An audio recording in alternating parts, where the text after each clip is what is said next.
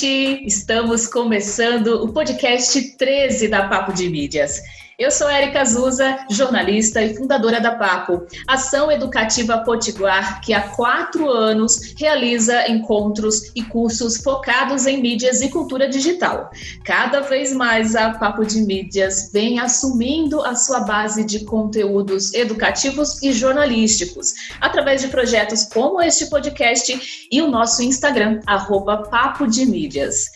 Hoje, o nosso tema é delicado por vezes difícil de encarar, mas ao mesmo tempo muito necessário no nosso dia a dia. Um assunto que também simboliza força e potência. Daqui a pouco a gente vai saber por quê. Nós teremos aqui uma mistura de sotaques, viu, gente? Eu, como paulista, potiguar também, né? Sou potiguar de coração, e o carioca, que é o nosso convidado. Quem vem bater esse papo de mídias com a gente sobre como lidar com as nossas vulnerabilidades sem encará-las como fraquezas e sim como transformá-las em forças. Eu recebo o professor e designer de aprendizagem, Eduardo Valadares. Seja muito bem-vindo, professor. Olha, eu estou muito feliz, obrigado essa apresentação, quero agradecer o convite. É, realmente vamos ter uma mistura de sotaques aqui, porque nitidamente dá para perceber que eu já falo, sou do Rio de Janeiro, Daqui a pouco vocês vão perceber um pouco mais aí alguns S's puxados daqui da galera do Rio de Janeiro. A galera fala mais assim. Muitíssimo obrigado, Érica, pelo convite. Estou super honrado de estar aqui com você e feliz. Quero desejar mais sucesso aí para o podcast Papo de Mídias e que você tenha ampla realização aí nessa jornada, porque eu também tenho meu podcast, então eu sei quanto é prazeroso, mas também é desafiador lançar Exatamente. um podcast. Exatamente. É verdade, é verdade. É um desafio muito grande e também a cada gravação é uma aprendizagem nova, né? A gente aprende muito com os nossos convidados. É, eu vou chamar você de Edu, né? Já porque a gente vem conversando bastante aqui para gravação. E assim, Edu, eu conheci o seu trabalho, só para deixar todo mundo mais entendendo, né, esse contexto. Eu conheci, gente, o Eduardo em uma palestra no evento Hackathon, lá em Minas Gerais, no ano passado. E uma coisa me chamou muita atenção no seu trabalho, né? Eu sou docente também, então essa coisa de ser apaixonada por aprender, por trocar ideias, né? Por transformar, apoiar a transformação da vida das pessoas através da educação é, em você é algo que acontece muito comigo também. Então eu fiquei muito inspirada. E você começou aquela fala é, exatamente perguntando para as pessoas como que você se apresentaria se não tivesse que falar a sua profissão. Né? E aquilo assim me marcou muito. Eu queria começar a nossa fala hoje te fazendo essa pergunta, né? Como que você é, se apresenta sem falar a sua profissão? E vou jogar já uma outra pergunta: Como que você enxerga né, o papel das mídias na aprendizagem? Perfeito, muito bom. Vamos lá. É, eu aprendi a fazer isso há pouco tempo, há alguns anos, sei lá, eu diria que um papo de uns quatro, cinco anos para cá, quando eu ouvi e ouvi um palestrante falar isso, é, em geral, a gente tem essa tendência de se apresentar querendo dizer muito o que a gente faz. Então, você se apresenta uma pessoa nova, olá, muito prazer, eu sou nutricionista, advogado, eu sou terapeuta, eu sou médico, eu sou engenheira. Quando, na verdade, isso é o que você faz, se você parar para pensar. Isso não, não é quem é você. Então, eu gosto muito de diferenciar quem eu sou do que eu faço. Quem eu sou? Eu sou Eduardo Valadares, eu sou um cara muito bem-humorado, muito otimista. Gosto muito de usar uma frase, Erika, que diz: é, o futuro é bem melhor do que você imagina. Uhum. Livro, livraço que eu li, acho que foi no passado, 2019, chamado Abundância, o nome do livro, do Peter Diamond Diaz, da Singularity University. E aí ele fala muito, o livro é esse, Abundância, o futuro é melhor do que você imagina. E eu sou um cara que acredito que o futuro é melhor do que a gente imagina. Por mais que estejamos nessa época tão ruim, amarga, que estamos vivendo no que diz respeito à crise de economia, de saúde, de meio ambiente, de política, de ideologia, crises em todos os aspectos, parênteses, o mundo sempre está em alguma crise, isso é normal, mas parece que quando a gente vivencia mais a crise, parece que ela está pior, fecha parênteses. Mas eu... Às vezes é até mesmo a forma como a gente encara, né, Exato. essa crise. Exato, mas eu acredito muito que o futuro vai ser melhor. E por que, que eu acredito? Porque eu tenho dados. Esse livro Abundância fala muito disso. Ele mostra que Já chegou aí a inteligência artificial, a robótica, a nanotecnologia, a tecnologia chegou à agricultura. A gente vai ter muito avanço, a gente só precisa juntar mais as nossas energias e forças. Então eu sou esse cara. Eu sou esse cara que eu acredito que se tirarmos um pouco o véu da, do pessimismo, a gente vai evoluir muito. Além disso, eu sou um cara que eu acredito muito no poder de algumas palavras que me rondam. E são seis palavras, Érica, que me rondam muito ao me apresentar. Eu acredito muito no valor das palavras como a liberdade, como a autenticidade, a verdade, o entusiasmo, a ousadia e a coragem. Foram seis palavras que eu citei e elas estão muito na minha veia. Eu sou um cara que eu defendo muito os valores da liberdade individual, da verdade absoluta acima de tudo. Quando eu falar verdade, não é verdade oposto à mentira, não. É verdade no Sim. conceito de. É, tem um versículo bíblico, eu já fui religioso, há 22 anos eu não sou mais. Tem um versículo bíblico que é muito bonito que fala assim: Conhecereis a verdade, a verdade vos libertará. Não é verdade como o contrário de mentira, não. É verdade no sentido de aquilo que você acredita. Eu acredito numa verdade, eu tenho um autoconhecimento. É verdade no sentido de qual é a tua missão? Qual é a tua jornada? Qual é a tua trajetória? Qual é o teu legado?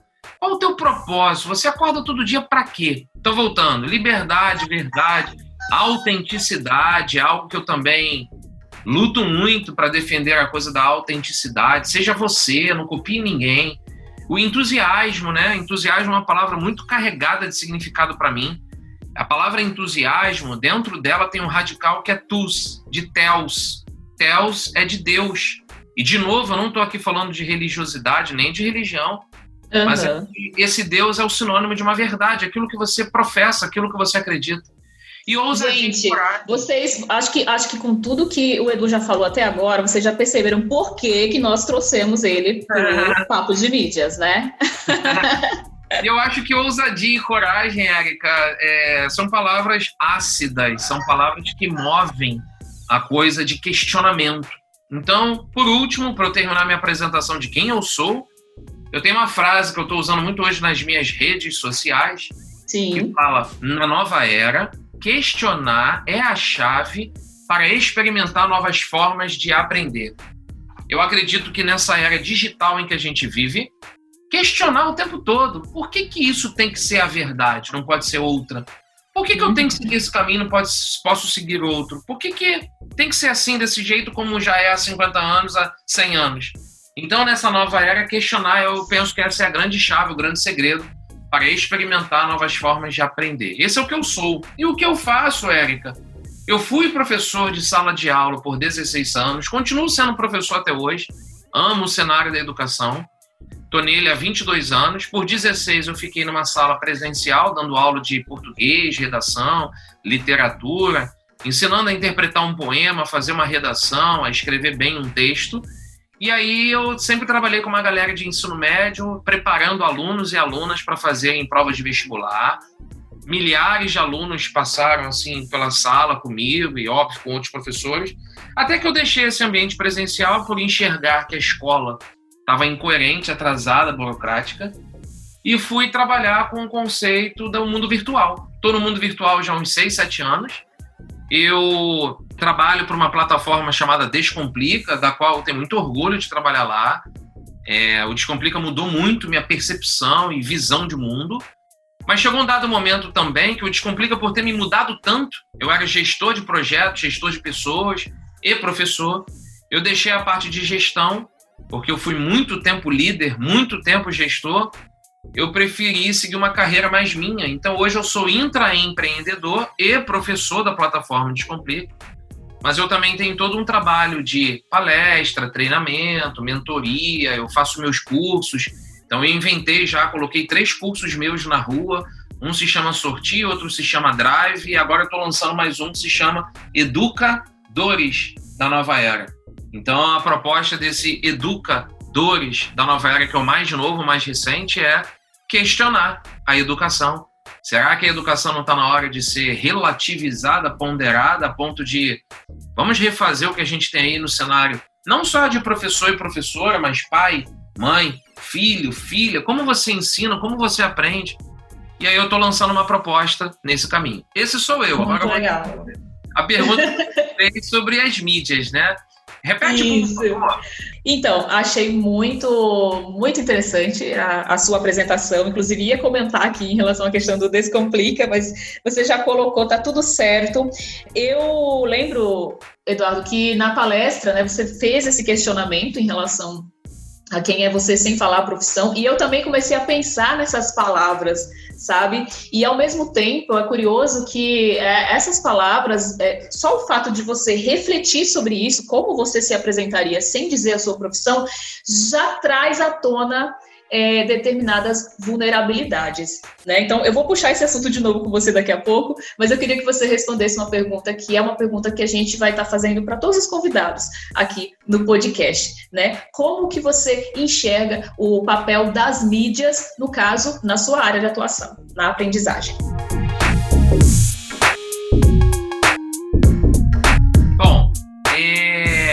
Boa pergunta, até porque quando eu dou aula de redação, e eu dou aula de redação até hoje, tem uma coisa que a gente ensina que está muito ligada a essa coisa de cultura, está muito ligada a essa coisa do papel da mídia. Bom, é, essa pergunta é muito ampla, né? Ao meu ver, assim, a mídia ela tem um papel fantástico. Tem uma frase que não é minha, acho que ela é bem boa. Ela fala muito assim: a mídia forma, informa, deforma e conforma. Ela é forma, informa, ela deforma e ela conforma. Eu gosto de entender que a mídia tem um papel brilhante, né, muito importante. É, eu sou muito fã do papel da mídia em vários aspectos: rádio, TV, jornal impresso, televisão, revistas, rádio, em todos os aspectos da mídia. O que eu acho é que a mídia ela tem um papel de abrir o cenário para muitas pessoas e fazendo uma ponte com o cenário da aprendizagem, eu lembro logo aqui de uma imagem filosófica do mito da caverna do Platão, porque é essa alegoria que mostra muito a relação entre o não acesso ao conhecimento e a possibilidade de refletir, né, sobre a tal coisa da luz, da sabedoria, do conhecimento. Então eu penso que a mídia na aprendizagem ela tem esse papel muito grande, até da frase anterior que eu dei, Érica, de ajudar a questionar, mostrar os lados. Olha, existe esse lado aqui da verdade, existe esse outro lado aqui que o pessoal está dizendo. Sem dúvida. É, o que, que você, espectador, leitor, ouvinte, está entendendo? Então, eu vejo que o papel da mídia é, vou repetir essa palavra de propósito, brilhante, mas eu também vejo quanto que isso tem que estar tá muito alinhado ao estudo, ao conhecimento, às pesquisas, às investigações. Então, a gente também tem que lembrar, se não fosse a mídia, a gente não estava sabendo de N questões, sejam essas do assunto do dia a dia, da política, da ciência, da história. Né? É. Então, a imprensa, tem uma coisa é a mídia, outra coisa é falar de imprensa, mas eu acho que mídia como um todo, né, esse papel midiático, assim, está muito ligado também a esse caráter de é, formação de opinião, influência. E, e pensando em século XXI, é, é impossível você não questionar e analisar o papel do que a mídia traz. E muitas vezes, né, prof, faz parte até, até mesmo do nosso desafio enquanto educadores, transmitir isso para os alunos, para as pessoas, no sentido de incentivá-los a indagar mais, né? Quando você falou há pouco aí sobre a questão do questionar, né, é, o questionar sendo a, a chave para você experimentar, você encontrar novas formas de entender os conteúdos, de aplicar esses conteúdos, é, me veio muito o pensamento da formação do jornalista, né? eu como jornalista, o tempo inteiro no curso a gente é incentivado a, a indagar, né, a gerar perguntas e muitas vezes estão nas perguntas o início da busca por uma informação correta de interesse público. Muito bom esse seu comentário, porque eu acabo vendo, eu como professor dessa linha de linguagens, da redação, de ajudar a estruturar o pensamento, eu sempre fui um professor, Érica, que eu sempre gostei de ensinar aos alunos: ó, existe esse jornal de linha ideológica A, existe essa revista de linha ideológica B. Bora ler os dois? E aí, vamos confrontar uma verdade com a outra verdade? Como é que você Isso. viu aqui a mídia sendo a colocadora de uma opinião? Então, acho que é legal essa, essa coisa do caráter instrucional, de orientação e de questionamento que a mídia proporciona, né? É, é, e acho que isso ligado à aprendizagem, se nós tivéssemos esse papel mais aguçado com a mídia, e acho que a escola entra nisso, a família entra nisso, é, talvez até o próprio governo entre nisso, são elementos assim bem importantes para tornar o indivíduo mais alerta, mais lúcido, mais Exato. questionador. É eu é gosto muito, sabe, Edu, de defender a ideia da leitura crítica mesmo das informações. É, é como você bem falou, né? A mídia ela tem um papel brilhante na difusão de informações, mas por outro lado, o público também precisa ser cada vez mais crítico, né? E certamente é, todas essas mudanças que nós estamos vivendo esse ano, essa transformação digital é, elevada ao cubo, né? Por esses meses que passamos de quarentena, isolamento social e agora, é, mesmo com as coisas indo, abrindo aos poucos, né, mas também continua a defesa pelo distanciamento social, a vacina ainda não chegou, né, como que você percebe todos esses movimentos, esse ano de 2020, dentro desse contexto da vulnerabilidade, né, eu tenho impressão, não sei se, se é isso, mas eu tenho uma impressão que é, discutir a vulnerabilidade, não só em relação a, esse, a, essa nossa relação com as mídias, mas também no comportamento social como um todo, nunca antes foi tão discutido como agora, né? É, é muito boa a sua colocação. Deixa eu só dar um passo atrás para todo mundo que está nos acompanhando ficar na mesma página, entendendo o que, que significa o termo vulnerabilidade. Primeiro, que Sim. a definição não é minha, eu estou trazendo aqui uma reflexão que muita gente já faz. Mas, em geral, quando até você liga na mídia, na televisão, no jornal, a palavra vulnerabilidade, ela está muito associada a perigo, a uma coisa extrema, a algo de fragilidade. Exemplo, ah, aquela região ali em São Paulo, ali no Sudeste, ali no Nordeste, é de muita vulnerabilidade social. Isso significa uma coisa. É a palavra que está muito associado a uma coisa é, de perigo, de fragilidade. Mas o que eu defendo, e até tem uma frase nas minhas redes que fala muito disso, né? Vulnerabilidade é potência. Você, quando me apresentou no início desse episódio, você falou isso como uma fortaleza. É outro contexto. Então vamos lá. Sim. Vulnerabilidade não é fragilidade e nem força, fortaleza. Vulnerabilidade é você mergulhar por inteiro numa determinada situação. Exemplos. Você está num relacionamento, que pode ser uma amizade, pode ser um namoro, pode ser um casamento. Eu sou casado, por exemplo. Casamento é uma relação de vulnerabilidade.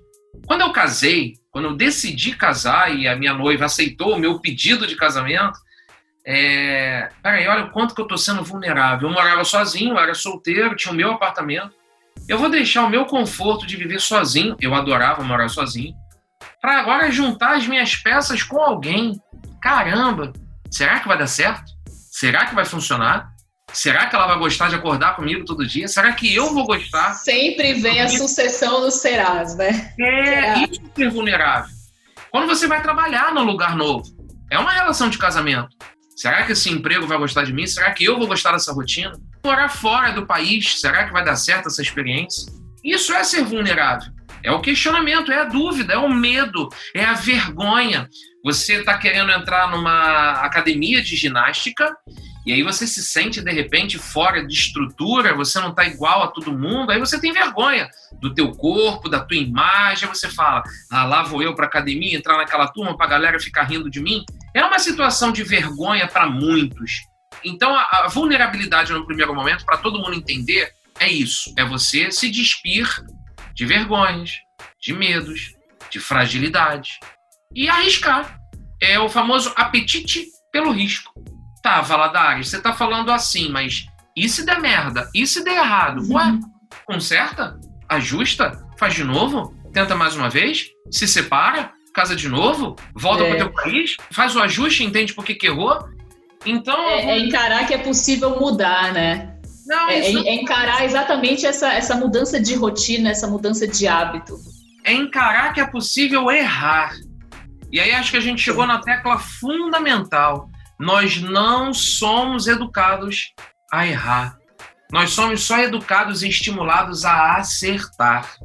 Então, agora respondendo a sua pergunta, da vulnerabilidade para os dias de hoje, essa coisa da pandemia, alguns comentários também importantes, Érica. A gente é muito racional A gente tem que lembrar que nós somos humanos e o ser humano, em busca dessa racionalidade perfeita, a gente vive uma vida achando que está tudo muito pronto, diagnosticado. Assim, daqui a um mês vai acontecer isso, daqui a três meses vem o Natal, daqui a cinco meses vem o Carnaval, aí daqui a um ano vai acontecer não sei o quê. Aí a gente está precisando passar por um momento em que a natureza, o mundo, jogou e falou assim: ó, não é bem assim não. A parada uhum. muda de vez em quando. Então é. a gente. Eu acho que todo mundo sentiu isso na pele, né, agora é, na pandemia. É a gente está sentindo isso na prática de uma irracionalidade, porque a pandemia começou em março. Aí a gente ficou nas notícias assim: vai voltar tudo ao normal em abril. Não, não, é só um tempinho. Não, não, daqui a pouco em maio tudo funciona. Aí passou junho. Não, não, mas agora parece que disseram que em setembro tá tudo legal. Não, já não vai ter Natal. Já estão suspendendo o Réveillon. Talvez não tenha mesmo Carnaval. E a gente nunca lidou com isso. Como Verdade. lidar com o inesperado? Como lidar com o imprevisível? O homem não sabe, a mulher não sabe. Então, isso é a maior condição de todas de vulnerabilidade. É o famoso e enorme apetite pelo risco. O risco é esse. E, e tá tudo muito numa lógica coletiva global, né, professor? Assim, nós estamos. Ah, talvez seja por isso que essa discussão, tanto da vulnerabilidade, como também da saúde mental, né? Como você, é, por exemplo, ter um uso sustentável da internet, né? Como, como você é, passar a administrar de maneira correta um home office né? Sem ficar, sem deixar de lado o seu lado é, pessoal, sem deixar de lado a sua família. Para quem já está acostumado, por exemplo, com home office, tudo bem, mas muitas pessoas, né, passaram a ter que aprender da noite para o dia a trabalhar em casa. Olha, que eu não gosto de fantasiar muito as coisas, mas dos meus estudos, das minhas leituras, do conhecimento que eu carrego, é, o ser humano está sempre em questionamento, o que é ótimo, né? Vamos fazer um exercício. Todo mundo que está nos acompanhando, vamos fazer um exercício aqui agora. Vamos voltar lá na história. A gente está em 2020. Como é que estava o mundo em 1920, há 100 anos atrás? 1920, a gente tinha acabado de passar pela Primeira Guerra Mundial. A gente era filho, né, efeito de 1918, 19, Revolução Russa. O carro estava chegando, o cinema estava chegando. A gente estava experimentando muita coisa nova. A gente estava descobrindo muita coisa nova. A grande diferença que tínhamos, Érica, do passado, há 100 anos, para hoje, é que as mudanças que aconteciam, elas eram mais lentas. A gente não tinha a internet, a gente não tinha as redes sociais, a gente não tinha essa inteligência artificial. 100 anos depois, as nossas mudanças, elas são muito instantâneas. É muito você rápido. Pum, você já tem que se acostumar com o WhatsApp. É. Se você se acostumou, é. o problema é teu. É aquela coisa do crescimento, crescimento exponencial, né? E é. aí é. é bem difícil de acompanhar, realmente. E aí o ponto que eu carrego é a gente está sempre tendo que aprender uma coisa nova. Então isso está muito ligado à minha praia, à minha área de aprendizagem, né? Tem uma Sim. coisa que fala muito hoje de inteligência emocional. Você tocou nisso ainda há pouco, ao falar de saúde mental, equilíbrio emocional. A gente tem que ter gestão do tempo, a gente tem que saber ser criativo, a gente tem que saber uhum. ser mais controlado. Ok. Mas eu defendo uma tecla também que, além da inteligência emocional, para mim, a inteligência mais importante de todas que precisamos desenvolver é a tal da inteligência aprendedora. E o que, que é a inteligência aprendedora? É isso realmente eu não tenho as respostas todas prontas. Eu estou aprendendo. A uhum. pergunta que não quer calar, você que está aí nos ouvindo, que foi o exercício que eu estava propondo, você está interessada, interessado em aprender? Então bora questionar. Porque quem está interessado, interessado em aprender, questiona o seguinte: olha o que é importante que eu vou falar agora. Será que isso tudo que eu ensino hoje, ou isso tudo que eu aprendo hoje, faz sentido? Será que não está na hora de rever? Será que é... não está na hora de me aprimorar, melhorando o que eu já fiz? E então... são questões difíceis, né, Eduardo? É. Assim, nem todo mundo tem a coragem de se fazer esse questionamento. Exatamente. E é muito interessante, é muito interessante ouvir você falando isso, porque assim, como professora também, né, é, é, muito curioso, mas assim, eu tenho certeza que todos os, todos os educadores que vão escutar esse podcast vão se identificar com isso quando nós estamos em sala de aula, seja uma sala de aula presencial, fisicamente, seja no virtual, nós, enquanto professores, percebemos direitinho quem são as pessoas da turma que realmente estão ali interessados em aprender, na verdade. é verdade. Assim, quando você me viu é, me apresentando no evento do Hackathon em Santa Rita do Sapucaí, abra parênteses, particularmente aquele foi um dos eventos mais prazerosos que eu já estive na minha vida, porque foi dentro de um bar. Exato, um exato, foi incrível. Foi, é, incrível. foi um lugar nem um pouco tradicional de se assistir a uma palestra, mas aí, fecha parênteses, lá que a gente se conheceu ao vivo e tal, foi muito legal. E adorei, inclusive, você ter colocado nossa foto nas redes sociais, achei aquilo máximo. É, uhum. eu falo muito numa frase que é do Alvin Toffler, não é minha, é de um grande pensador que ele diz assim: o analfabeto do século XXI não será aquele que não vai saber ler e escrever. O analfabeto do século XXI é aquele que não saberá aprender a desaprender para reaprender. Eu acho que aí eu estou te respondendo aquela pergunta que você me fez sobre hoje a gente está é, meio que numa situação de vulnerabilidade, sem saber como vai agir. Mas é isso mesmo. E tá tudo bem, né? E tá tudo bem. Essa, essa frase do Alvin, eu amo também essa frase. E curioso que eu depois eu vou até te mandar a foto que eu tô aqui com um arquivo aberto exatamente com essa frase.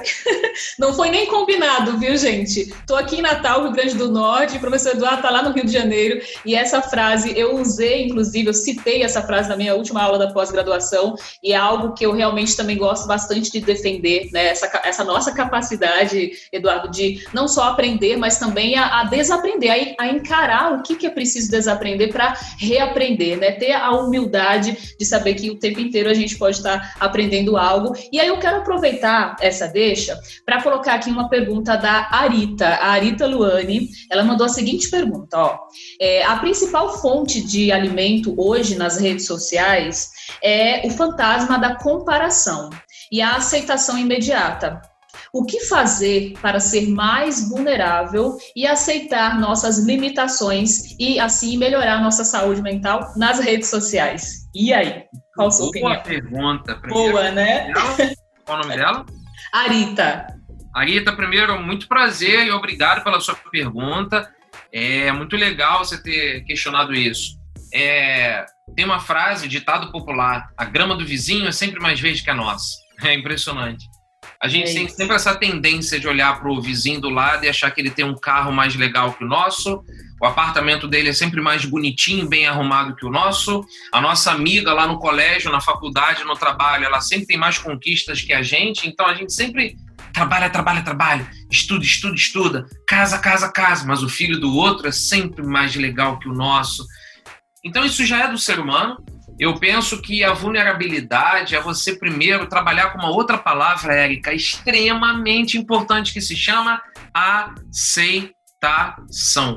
Aceita quem tu és. Tem um mestre que eu admiro muito e quero deixar o nome dele aqui para todo mundo pesquisar depois na internet. Ele está vivo, ele dá aula, eu fiz um curso com ele em 2018. Ele tem um trabalho fantástico. Eu também gravei um podcast, um episódio com ele. Márcio Libar. O Márcio Libá é um cara brilhante porque ele fala dessa frase: jamais serás quem tu não és. A resposta para Arita vem dessa frase: Arita, jamais serás quem tu não és. Não force uma barra para ser uma pessoa que você não quer ser. Não force uma situação na qual você não esteja confortável. Seja genuína. Seja genuíno. Seja quem é você. Muito, Seja muito bacana, é isso. É autenticidade, né? É muito no sentido da, de autoconhecimento e autenticidade. E eu quero aproveitar, então, prof, para ler aqui um comentário né, que nós recebemos depois que fizemos a divulgação da sua presença virtual aqui conosco. É, a Patrícia, Patrícia Moreira, mandou o seguinte depoimento. Tem tudo a ver com o que a gente está conversando aqui. Ela diz o seguinte: abre aspas. A vulnerabilidade relacionada à saúde me fez mudar hábitos e costumes que nem sonhava que eu conseguiria. Um problema de saúde que precisou de muito cuidado da pessoa mais importante, eu mesma. Hoje me considero uma outra pessoa em todos os sentidos, corpo e mente. Acredito muito mais na importância de olharmos para a gente mesmo e cuidar, porque ninguém pode fazer isso por nós. Hoje entendo o real sentido do autocuidado e a importância que isso traz, não só para nós mesmos, mas para nosso convívio com outras pessoas, empresa e sociedade no geral. E aí eu pergunto, né, dentro desse comentário da Patrícia, Eduardo, é, como é, a pessoa pode aplicar essa vulnerabilidade, assim, se reconhecer, reconhecer a sua própria vulnerabilidade, tipo, qual seria o primeiro passo para isso? Porque é, é, esse assunto, é como eu falei no início, né, é um assunto delicado e é um assunto que muitas pessoas não querem encarar. E a gente sabe que hoje em dia, pelo menos se falando de mercado de trabalho, as empresas buscam profissionais cada vez mais honestos consigo mesmos, né, em relação às emoções, em relação aos sentimentos. É, a publicidade ela já descobriu isso há muito tempo. Né? A gente tem um entendimento muito claro, por exemplo, de que as emoções elas mostram para a gente o que realmente importa. Né? Mas como validar isso, como reconhecer essa vulnerabilidade e transformar isso em potência? Perfeito, perfeito. Vamos lá. Eu enxergo nessa hora uma espécie assim de tipo de exercício que a gente tem que fazer. Primeiro está até na resposta anterior, assim, se aceitar. Cuidado que essa palavra aceitação ela não deve se transformar no que eu chamo também de passividade ou como uma espécie de é, conformismo. Ah, eu sou uma pessoa limitada e vou ficar assim para sempre. Não, não é esse sentido de aceitação, não. Mas a aceitação que eu quero trabalhar é sempre questionada pelo outro, né? Mãe, pai, família de uma forma geral, esposo, esposa, escola, chefe, líder, gestora, gestor. Vou explicar. É muito importante que a gente aprenda a escolher o nosso caminho e ter certeza de que aquele caminho, de que aquela defesa do que a gente está propondo é o que a gente quer. Então, dentro ainda dessa palavrinha aceitação, eu estou dando ainda a minha primeira resposta, tem uma outra coisa que eu quero desenvolver a partir da aceitação, que é uma expressão que se fala da entrar na arena da vida. Vamos criar aqui uma imagem, Érica, que é a seguinte. Para Patrícia que fez essa pergunta, é muito importante que ela entenda o seguinte. Quando a gente fala em arena, é um espaço de luta, né, de guerra, mas é você só aceitar conselhos de quem está na mesma arena que você.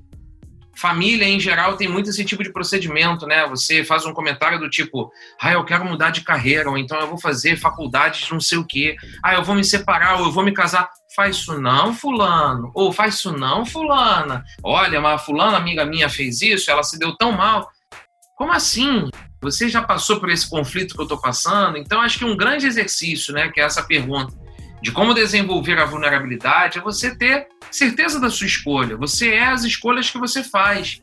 Tome as suas decisões e, pum, decida por elas e aceita as suas decisões e mete brasa nas consequências que você vai colher. Acho que perfeito, é isso. Perfeito, perfeito, prof. Inclusive, tem uma autora que fala muito sobre isso, né? Que eu sou mega fã dela, a Brené Brown. Eu tô lendo agora um, livro dela, vou até deixar como dica aqui pro pessoal também, chamado A Coragem para Liderar, que ela foca bastante esse contexto, né? Da, da vulnerabilidade, uhum. enfim, da coragem, da empatia, do ponto de vista de quem é líder, de quem tá liderando equipes, né? É, e, e, sempre num sentido também educativo, tipo, como que você pode é, atingir e, e despertar, na verdade, verdade, essa seria a palavra, como que você pode despertar o que há de melhor nas pessoas e essas pessoas também realmente se sentirem integrantes de, da equipe, né? Eu acho que é uma, é uma área muito interessante, eu gosto muito dessa, dessa autora. Prof, temos mais duas perguntas aqui. O nosso tempo já está assim, ó, ficando esgotado. Gente, vocês estão vendo como essa conversa rende, né? A gente poderia passar mais o quê?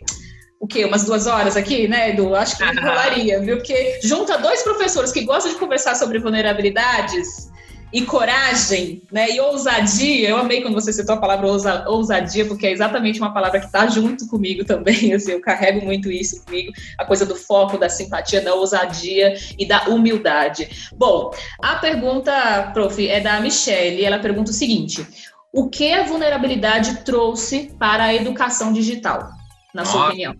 É, acho que é um pouco do que eu já respondi no que diz respeito a essa nova abertura de pensamento para nova abertura de aprendizagem, né? Pessoas não estavam tão acostumadas a um modelo, tiveram que aprender. Desde o instante que eu não estou seguro, segura de um processo, e vou falhar em algum momento, vou errar em algum momento, eu estou sendo vulnerável. Então eu vejo que professores agora que tiveram que aprender como é que eu dou aula online, como é que eu dou aula digitalmente. Eu não sei. Isso é ser vulnerável. Vai aprender, ué. Vai jogar no Google, joga no YouTube como se dá aula online. Liga para um professor que dá aula online há 5 ou 10 anos, pergunta para ele. Paga um curso que treina sobre isso. Então acho que isso que é estar na arena da vida, não ter total certeza daquilo, mas vai encarar. Acho que o mundo de hoje está pedindo isso da gente. Vai encarar, vai enfrentar enfrenta. E eu acho que temos tantas possibilidades para isso, porque uma das coisas que eu queria ter falado na, até na resposta anterior, Erika, é peça ajuda. Eu acho que o mundo de hoje abre essa possibilidade, né? Pede ajuda. Esse podcast. Não ter vergonha, né? De pedir é, ajuda. Essa, esse podcast nada mais nada menos que é uma abertura de conhecimento que você está pedindo ajuda para outras pessoas. Outras pessoas estão compartilhando com você outros conhecimentos. Eu penso que é, aprender é uma coisa que está extremamente associada à coisa da vulnerabilidade.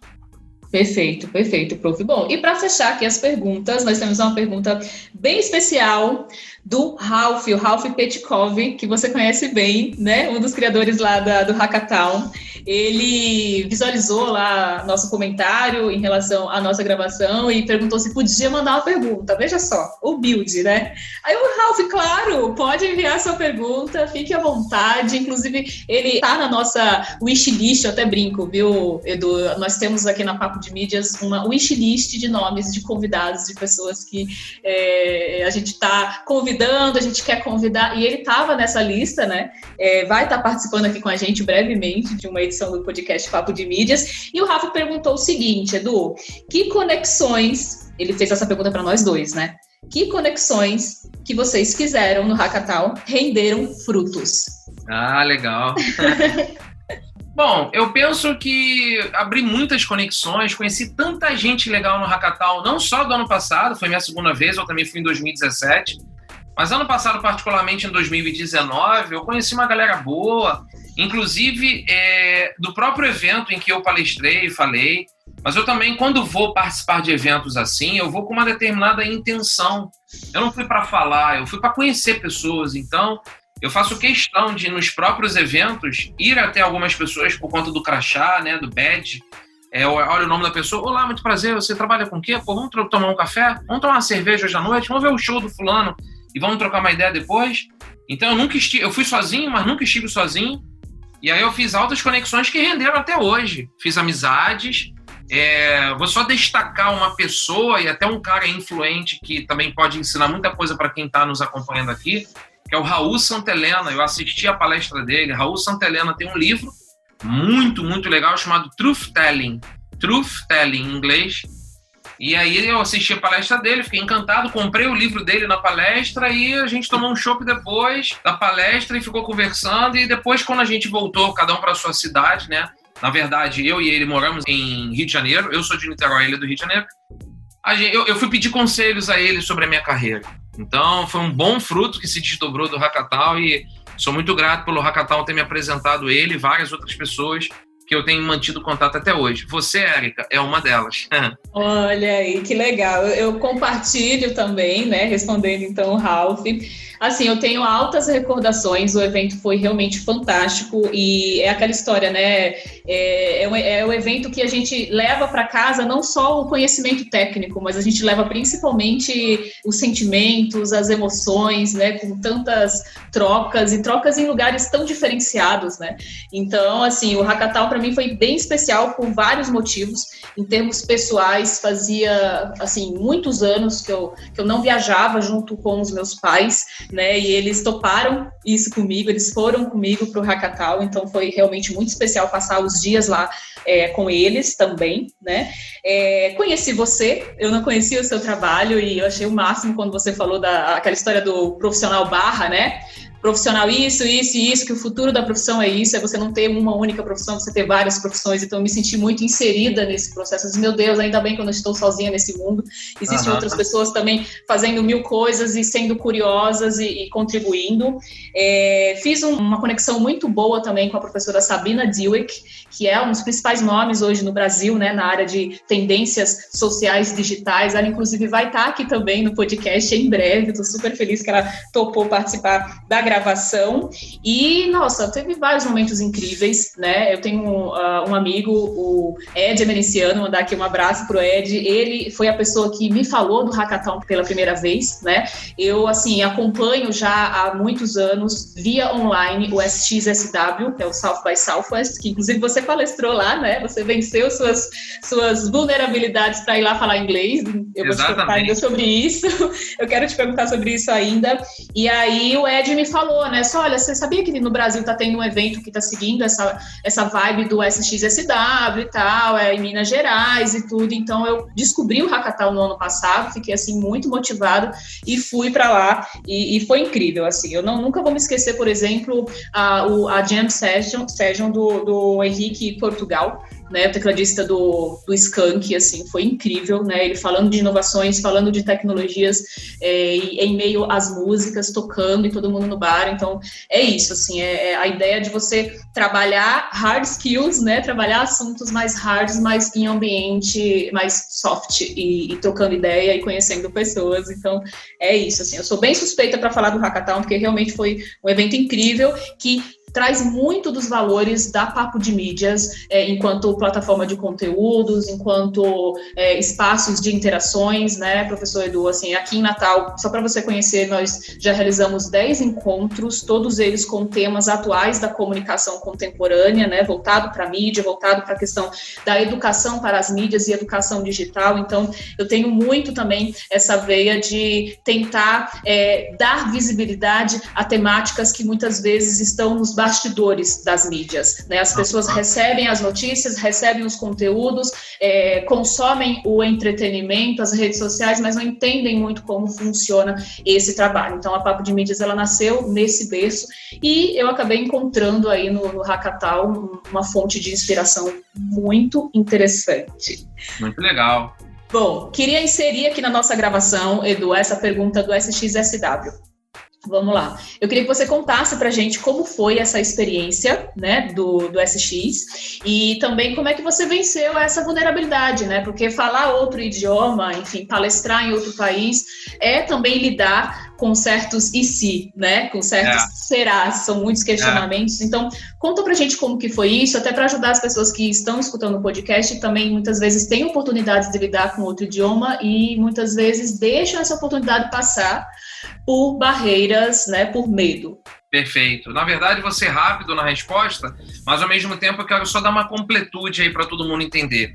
Eu vim do subúrbio do Rio de Janeiro. Eu vim de uma classe média baixa. Eu botei uma coisa muito clara na minha vida. Eu quero ascender por minha própria conta. Eu quero ser independente de pai e mãe e ter o valor das conquistas. Isso é tudo para mim, para ser a base de toda a minha carreira e de toda a minha vida. Eu quero um dia bater no peito e ter o orgulho de dizer: isso aqui quem conquistou fui eu. E aí, por conta disso, Érica, depois de eu ter virado professor de sala de aula, fui trabalhar no Descomplica, 2016 foi um ano mega importante. O Descomplica me convidou para conhecer o South by Southwest Education, e aí eu fui assistir como ouvinte. E da origem que eu vinha, eu nunca tinha imaginado que um dia eu estaria numa cidade chamada Austin, no estado do Texas, assistindo a um evento enorme, gigantesco, com pessoas maravilhosas, educadores do mundo inteiro, e eu sentado ouvindo tudo em inglês. Aquilo ali foi um turning point da minha vida. Tanto é que quando eu voltei do aeroporto para o Brasil, sozinho, eu fui em equipe e voltei no aeroporto sozinho, eu chorei e imaginei: caramba, olha onde eu tô, olha o que está acontecendo caramba, isso aqui não é para ficar assim. Isso aqui é para me ensinar desafios. Aí eu voltei na viagem pensando: por que, que eu não posso um dia estar tá nesse lugar falando e não ouvindo? Eu já estava na época trabalhando no Descomplica, criando uma matéria. Eu inventei uma disciplina na plataforma. Eu comecei a ensinar para os alunos como aprender melhor. O que, que eu fiz? 2016, eu me preparei, eu estudei, eu contratei uma professora particular de inglês e eu treinei para eu me apresentar em 2017 nesse evento. Só que uhum. para você se apresentar lá, você tem que se inscrever e ser aprovado. Eu me Exato. Inscrevi. Isso que eu ia perguntar agora. Nossa, eu ainda escolhi, tem que passar pela aprovação, né? Eu escolhi o modelo mais curto, mais objetivo, que é o de 20 minutos. Aí eu falei, vou preparar uma palestra de 20 minutos e vou levar para lá. Fiz um vídeo, gravei, me inscrevi, fui aceito. Pode vir falar. Paguei a passagem, pá, peguei o avião, fui sozinho. E aí, tive medo? Claro que eu tive. Dormi mal? Dormi mal pra caramba. Mas fui lá, encarei o público de peito aberto. E uma coisa que eu sempre trabalho muito em mim, Eric, e dica aí para todo mundo que está nos ouvindo: o medo sempre vai existir. Coragem não é a ausência do medo, coragem é o medo andando. Eu, quando subi no palco e tinha na minha frente 247 pessoas, esse número é um número legal porque estava escrito na parede qual era a lotação máxima da sala, e a Nossa. sala estava tudo lotado e tinha umas três, quatro pessoas em pé. Então, 247 pessoas me assistindo, eu encarei olhando para as pessoas antes de pegar o microfone e falar e pensei: sobre o que eu vou falar, só eu domino. Então, quem tem que mandar muito bem aqui sou eu. Então, isso aqui só depende de mim. Eu já tinha muito costume de falar em público, já era professor, palestrante, falei, fui aplaudido. Eu nunca fui muito bom no inglês falando, eu sou bom de ler, de assistir a um filme em inglês e tal, mas falar, até porque como eu sou professor de português, bateu uma insegurança, mas eu fui lá.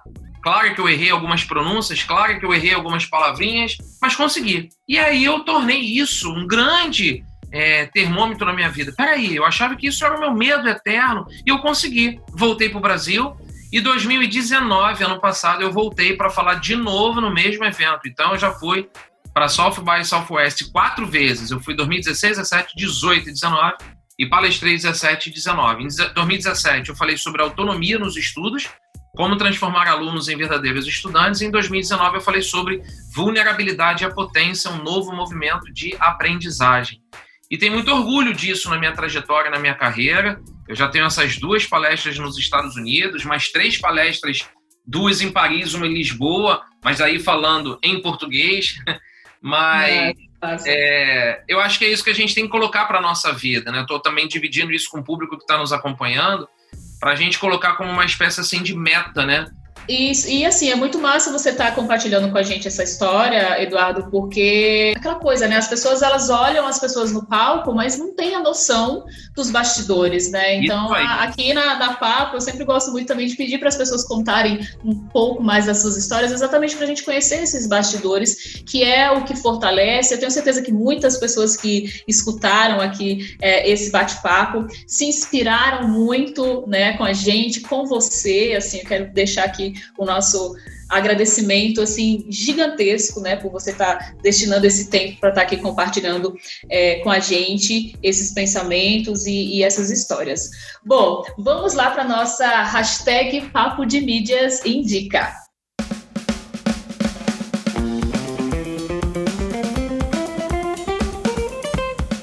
Hashtag no ar. E aí, Edu, conta pra gente o que que te inspira no momento. Legal. É, eu sou muito questionador, disse isso lá no início. Então eu gosto das pessoas que questionam tudo à nossa volta. E aí tem um cara que eu admiro bastante, a gente ainda não se conhece ao vivo, conheço só da internet, mas ele influencia muito minha forma de pensar há uns cinco anos. E eu já li o livro dele, mas atualmente eu estou revisitando o trabalho dele por conta também do atual momento em que eu estou e do curso que eu estou criando e jogando no mercado agora. O nome dele é Tiago Matos. Tiago Matos é um estudioso do futurismo e ele é um futurista. Admiro é, demais o trabalho do Tiago, inclusive. Eu também é um não conheço ele ainda pessoalmente, mas é uma pessoa que eu acompanho pelas é um redes sociais, genial. ela é incrível. Genial, e aí eu quero indicar para todo mundo conhecer o livro dele, que se chama Vai Lá e Faz. Vai Lá e Faz é um livro que te traz muitas provocações e perturbações e aí eu quero indicar para todo mundo conhecer o trabalho do Tiago, e ele é o cara que me inspira há bastante tempo, mas ele voltou agora a ficar mais forte ainda pela minha atual atuação em produção também de conteúdo. Massa, massa, prof. Bom, hoje eu vou dar uma dica também, e a minha dica tem a ver com esportes. E aí eu vou deixar um questionamento para você que está escutando a gente, que é o seguinte: qual foi a última vez que você fez algo pela primeira vez na área esportiva? Eu, essa semana, vivi uma experiência assim incrível. É, fiz minha primeira aula de beach tênis. Legal. E assim, eu amei, eu amei, sabe, Edu? Assim, foi, foi uma, uma vivência que me fez recordar muito é, minhas experiências com frescobol na praia, sabe? Na época da adolescência, que eu jogava muito com meu pai, e também me lembrou bastante os tempos que eu ficava jogando com a parede, né? Tipo um squash, eu fazia um squash em casa. Então, eu nunca tinha jogado assim em ambiente de praia, areia, né? Com máscara, com todos os cuidados necessários, mas assim, foi uma experiência fantástica e eu vou deixar aqui essa dica para você que está ouvindo o podcast Papo de Mídias, né? Assim, é, pratica um esporte, que tal praticar uma coisa nova, conhecer algo novo, porque isso é muito bacana, ativa bastante a criatividade. Muito legal.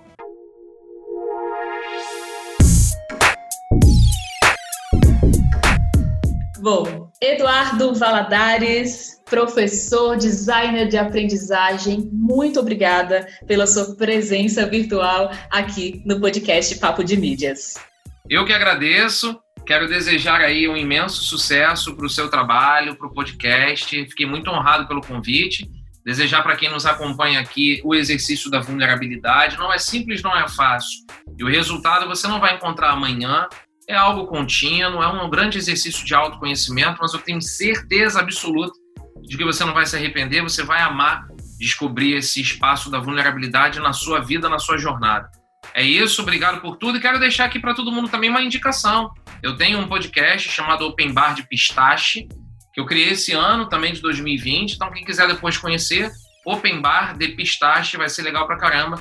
Vocês aparecerem por lá com alguns episódios que eu tenho também convidando pessoas e tal para vocês aprenderem também outras narrativas. É isso? É. Obrigado, tá, Érica? Muito obrigada, Edu. Eu, inclusive, agora no final também ia fazer essa indicação, viu, do seu podcast. Ah. Já escutei todos os episódios, sou assim, ouvinte assídua. Gente, vão lá, vão escutar, é maravilhoso. Inclusive, eu vou aproveitar para encerrar aqui com uma frase que eu escutei em um dos episódios, viu, Edu, que eu achei muito massa, que fala da questão de você viver um dia por vez né? Coma o morango, né? Tem lá uma metáfora e vocês vão lá pesquisar para poder conhecer direitinho essa metáfora. Mas é isso, coma o morango, né? Saboreie os bons momentos, viva um dia por vez. E assim, Edu, desejar muito sucesso para você também na sua carreira, na sua carreira não só como professor, mas também como empreendedor, né? Eu também estou nesse caminho de empreendedorismo e eu sei o quanto é, é uma batalha diária, né? De lidar com as nossas forças e lidar com as nossas vulnerabilidades e conhecer outras pessoas, conversar com outras pessoas é, também sempre são fontes de inspirações para a gente que está nesse mercado é, tão corrido, né, e cheio de inovações, em que a gente precisa estar tá aprendendo todos os dias. Muito obrigada de coração. Obrigado eu e desejo mais uma vez sucesso para todo mundo. Um beijão e até a próxima. Um beijo. Bom, e se você curtiu o nosso bate-papo, compartilha com a gente lá no Instagram, arroba Papo de Mídias. E se tiver alguma sugestão, escreve no e-mail papodemídias@gmail.com. Este podcast é produzido pela Papo de Mídias com captação e edição de áudio de Emanuel Santos da Play Áudio. Um abração e até o próximo episódio.